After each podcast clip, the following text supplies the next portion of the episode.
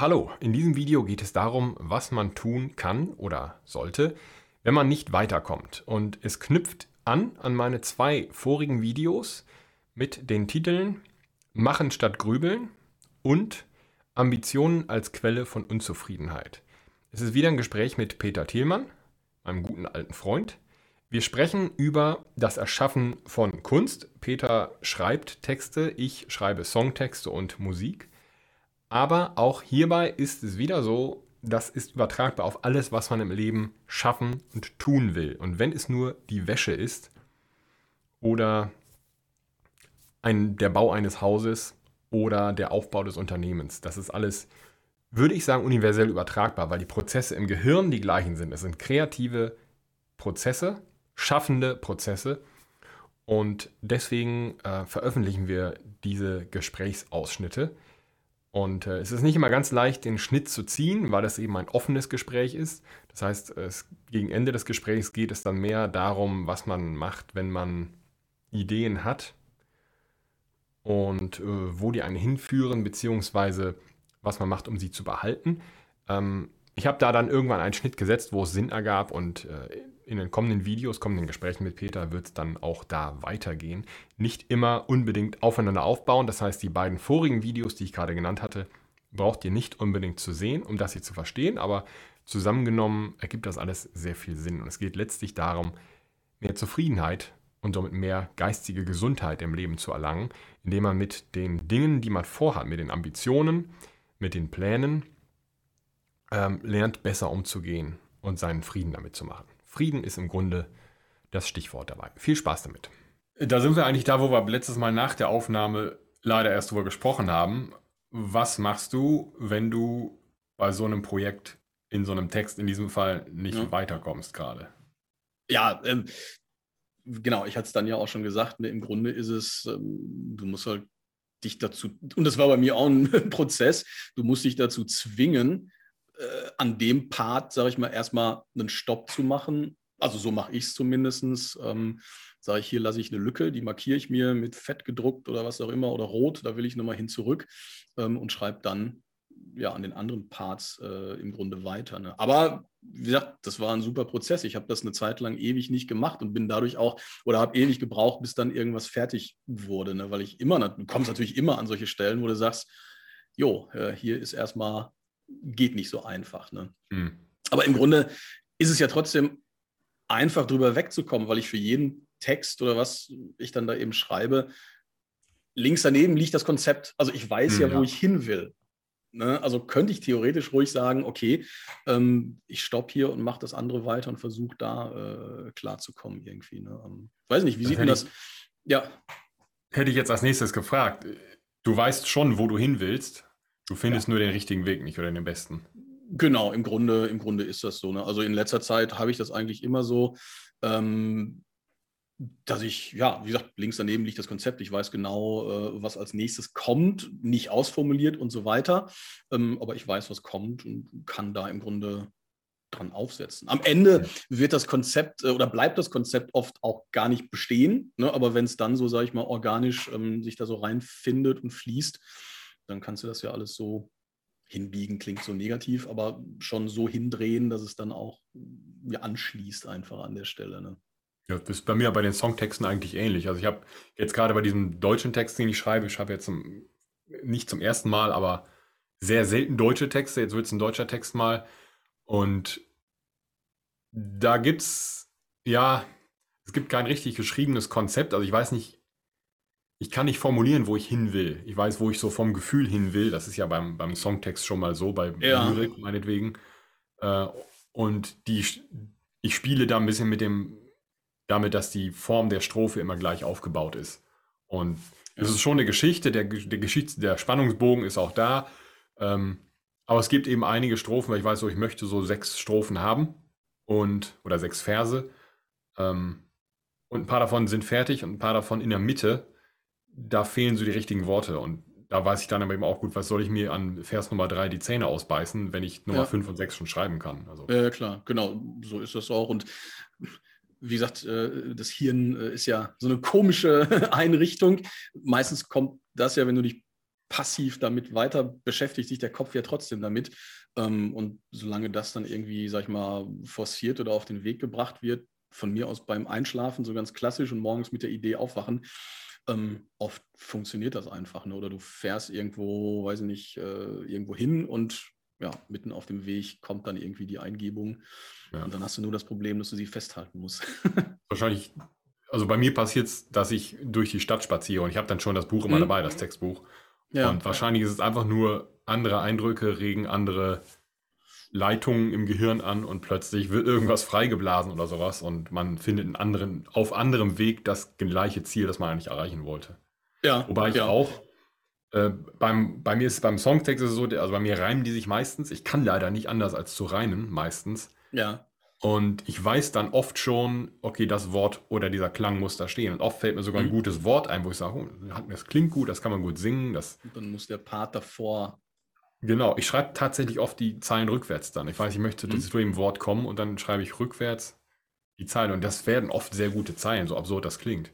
Ja, ja. Ja, das ist aber, das ist ähm, jetzt nicht mit äh, einem konkreten Wort oder so, letztendlich bei mir auch. Ne? Ähm, ich schreibe oft die Pointe so und äh, dann muss ich da den Weg hinfinden zu, ne? Mhm. weil mir die, die Pointe oftmals, nicht immer, ähm, oftmals zuerst einfällt oder sowas und dann schreibst du halt rückwärts. Du beschäftigst dich damit ja viel mit diesem Pointen- und, und, und Comedy-Bereich oder mit dem ja, ja. mit den Sachen, die lustig sein sollen. Könnte man sagen, ich glaube, ich habe das sogar mal irgendwo gelesen, aber könnte man sagen, man schreibt irgendetwas und sagt, das ist die Pointe und jetzt versuche ich eine Geschichte zu empfinden, durch die das lustig wird. Ist das eine Technik, die man tatsächlich anwendet?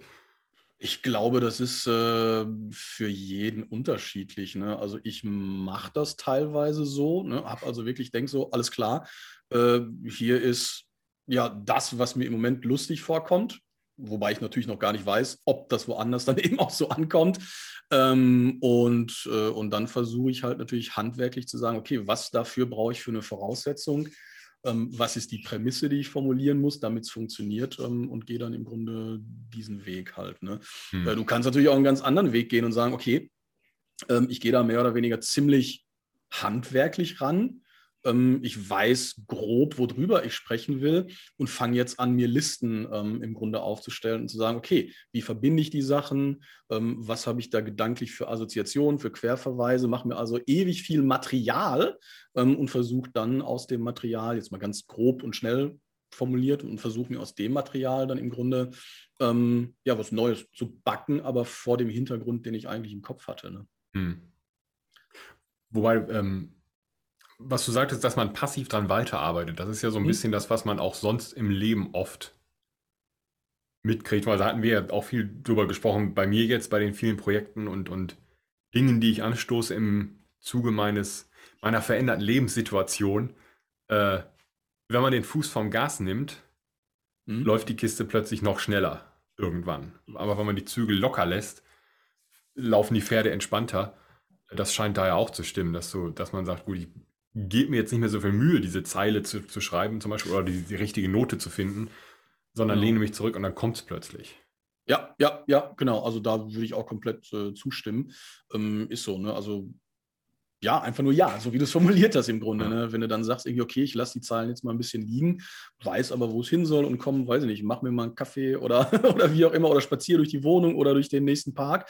Ähm, und dann ja, denkst du ja trotzdem darüber nach. Und was bei mir auch immer so ein bisschen ist, ähm, oft gehe ich hin und schalte dann mal auf doof, obwohl ich es sonst nicht oft mache, das Radio ein oder Musik oder sowas, ähm, wo ich dann sehr genau auf die Texte oder was auch immer, auf die Formulierung achte ähm, und dann gucke, dass ich vielleicht eine ähnliche Formulierung benutzen kann, für mich wieder umbaue, aber durch diese Formulierung ähm, kommt auch eine neue Idee wieder zu meiner Idee dann hinzu. Ne? Also man mhm.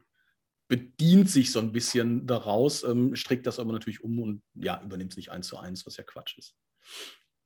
Ist das hauptsächlich dem Perspektivwechsel geschuldet? Meinst du, weil ich, ich denke halt über diese Lebenssache nach, also in vielen Dingen, keine Ahnung, äh, versucht keine Ahnung, versucht einen bestimmten Job zu bekommen, sich auf einen bestimmten Job bewirbt, wie ein Irrer und es klappt nicht. Also jetzt als, als Selbstständiger zumindest so.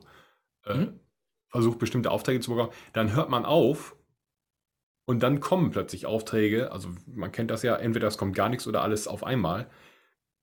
Ist das eine Frage der Perspektive, weil man durch die Entspannung Dinge vielleicht auch positiver sieht und jetzt übertragen dann beim, beim Schreiben, man sieht es einfach anders oder ist das tatsächlich äh, was anderes, was da passiert?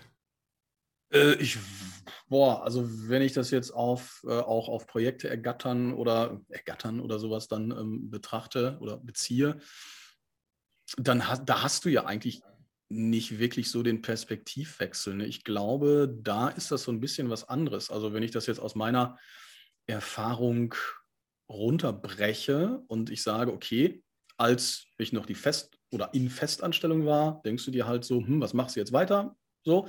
Ähm, und dann denkst du, ja, jetzt bin ich oder mach jetzt oder plan die Selbstständigkeit und denkst, okay, dann muss ich aber das machen, das machen, das machen. So. Und überall da fragst du an, funktioniert nicht und so weiter und so fort. Ähm, und dann überlegst und kommst du sehr schnell in Angst so rein. Mhm. Ne? Ähm, aber, also du musst, aus irgendwas speiste sich das bei mir zumindest, dass ich so ein Vertrauen hatte, wo ich dann sage, naja, pass mal auf, das geht schon irgendwie weiter. So, vor allen Dingen, weil ich äh, vor dem, vor dem Hintergrund, habe ich auch schon erwähnt, des, des Aikidos, ähm, also dieser Selbstverteidigungssportart an der Stelle, ähm, immer ja reagiere sage ich mal jetzt ganz grob in, in der Klammer. Ne? Also ich gucke, was kommt auf mich zu an der Stelle und kann darauf reagieren, aber ich muss nichts irgendwie erzwingen auf irgendeine Art und Weise. So, und da man dann locker damit umgehen kann, zu sagen, okay, das eine hat nicht geklappt, das andere hat nicht, auch nicht geklappt. Und dann kommt aber vielleicht, das klingt jetzt super esoterisch, vielleicht aber auch durch das eigene Vertrauen, was man irgendwie hat, dass es weitergeht, kommt plötzlich was anderes auf einen zu. Und ich glaube dann, und ich glaube, dann ist das Ding, dass man niemals nie ähm, groß sagen soll, äh, um Gottes Willen, da fühle ich mich unsicher, nein, mache ich nicht, sondern mhm. dann kommt obendrauf, dass du sagst, okay, ist ein Sprung ins kalte Wasser, aber hey, das schaffe ich auch irgendwie.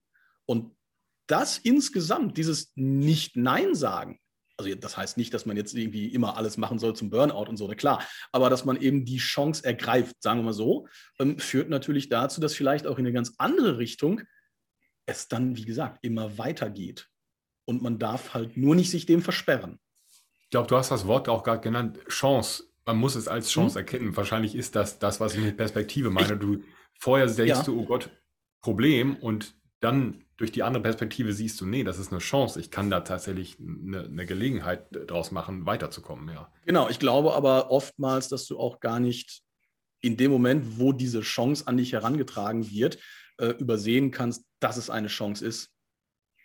Mhm, ne? ja. Also ich sag mal, also ich bin ja jetzt äh, als Dozent ähm, unterwegs, ähm, Vollzeit, so sagen wir mal. Und mh, hm, als ich die offene Bühne hatte, da habe ich ja erstmal darüber nachgedacht, hey cool, ich kann mir dadurch, so ehrlich, über das Organisieren der offenen Bühne einfach auch eigene Bühnenzeit erkaufen. So, ne? Weil ich mache dann die Moderation etc. pp. und bin ich darauf angewiesen, dass mich jetzt jemand irgendwie äh, lässt oder einlädt oder sonst was. Und da habe ich da natürlich noch gar nicht so drüber nachgedacht.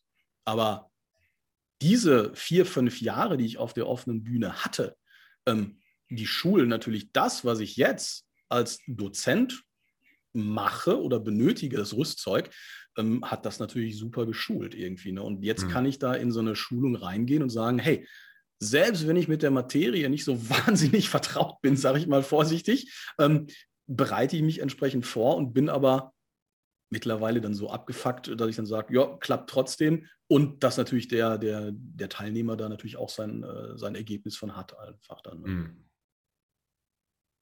alles, alles ist so ein, so ein, man muss für sich selber so eine Art Vertrauen einfach aufbauen, bilden, ähm, ja, und sich selber zutrauen, viele Sachen einfach. Ne? Was natürlich, jetzt können wir ein ganz anderes Fass aufmachen, oft natürlich in so einer schulischen oder sonst was Laufbahn einfach auch, ähm, wenn wir es diplomatisch formulieren, zurückgefahren wird, äh, ne, Fall, dass ja. derjenige halt nicht sagt, hey ja, funktioniert, sondern oh, da hatte ich in der Schule schon eine 5 oder was auch immer und das funktioniert nicht. Du wirst ja in der Schule eher darauf hingewiesen, was du alles nicht kannst. Man, in der Schule ist ja ein ständiges Arbeiten an Schwächen und Vernachlässigen von Stärken, sodass du also eigentlich Ja. genau das Falsche machst. Das ich, also für mich eigentlich der nächste Punkt.